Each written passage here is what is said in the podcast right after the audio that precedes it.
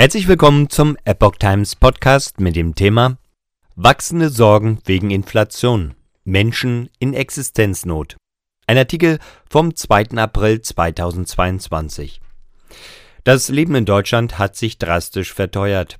Immer mehr Menschen machen sich wegen der hohen Inflation existenzielle Sorgen. Die Mehrheit wünscht sich weitere Hilfen des Staates. Die extrem gestiegenen Verbraucherpreise werden für immer mehr Menschen zur Belastung.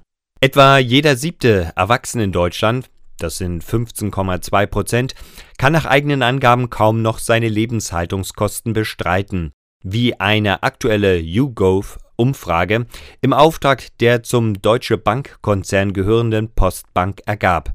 Bei der Vergleichsumfrage im Januar lag der Anteil derjenigen, die angaben, dass die hohe Inflation ihre Existenz bedrohe, noch bei 11 Prozent.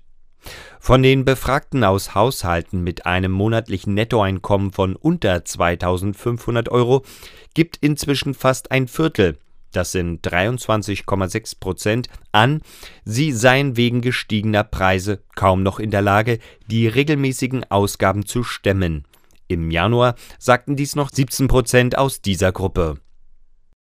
Rekordhoch seit 1981. Im März war die jährliche Inflationsrate in Deutschland auf 7,3 Prozent in die Höhe geschossen. Das ist die höchste Teuerungsrate im wiedervereinigten Deutschland. In den alten Bundesländern gab es einen so hohen Wert zuletzt im November 1981. Höhere Inflationsraten schmälern die Kaufkraft von Verbrauchern, weil sie sich für einen Euro dann weniger leisten können. Seit Monaten treiben die Energiepreise die Inflation sowohl in Deutschland als auch im Euroraum nach oben. Der Ukraine-Krieg hat den Trend noch verschärft. Der Ukraine-Krieg hat den Trend noch verschärft.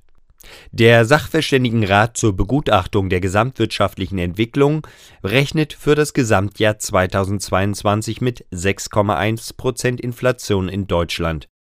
Die Einkommen können mit der allgemeinen Teuerung kaum Schritt halten, analysierte Postbank-Chef Volkswirt Marco Bagel. Während die Löhne und Gehälter in Deutschland im Vorjahresvergleich zuletzt um 3,6 Prozent gestiegen sind, erhöhten sich die Lebenshaltungskosten um 7,3 Prozent. Vom Realeinkommensverlust sind auch Haushalte mit einem mittleren Einkommen betroffen, so der Volkswirt. Zwei Drittel der 2144 Befragten gaben an, dass sie ihre Ausgaben aufgrund der steigenden Preise deutlich oder zumindest etwas verringert haben. Staat soll unterstützen. Mehr als jeder zweite, das sind 53,4 Prozent, ist nach eigenen Angaben sehr beunruhigt wegen der steigenden Preise für Waren und Dienstleistungen. Vor drei Monaten war die Gruppe der Besorgten noch etwas kleiner, nämlich 44 Prozent. Volkswirte rechnen nicht mit Entspannung bei den Teuerungsraten in den nächsten Monaten. Auf kurze Sicht könnte die Inflation wegen der hohen Energiepreise von hohem Niveau aus weiter ansteigen sagte auch Bagel. Sechs von zehn Befragten, also 61,3 Prozent, wünschen sich daher weitere Unterstützung vom Staat. Nach ihrer Ansicht reicht das jüngst auf den Weg gebrachte Entlastungspaket der Bundesregierung nicht aus, um die Folgen der Inflation zu mildern. Die Ampelkoalition hatte unter anderem beschlossen, die Energiesteuer für drei Monate zu senken, um Benzin und Diesel günstiger zu machen. Zudem erhalten Arbeitnehmer einmalig 300 Euro Energiezuschuss auf ihr Bruttogehalt und Familien pro Kind 100 Euro Bonus auf den Kinderfreibetrag. Die Gesamtkosten für den Staat werden nach Schätzung des Bundesfinanzministeriums an die 16 Milliarden Euro heranreichen, die das erste Entlastungspaket aus dem Februar umfasste. Inwieweit die beschlossenen Maßnahmen reichen, hängt auch von der weiteren Entwicklung der Energiepreise ab sagt Barge.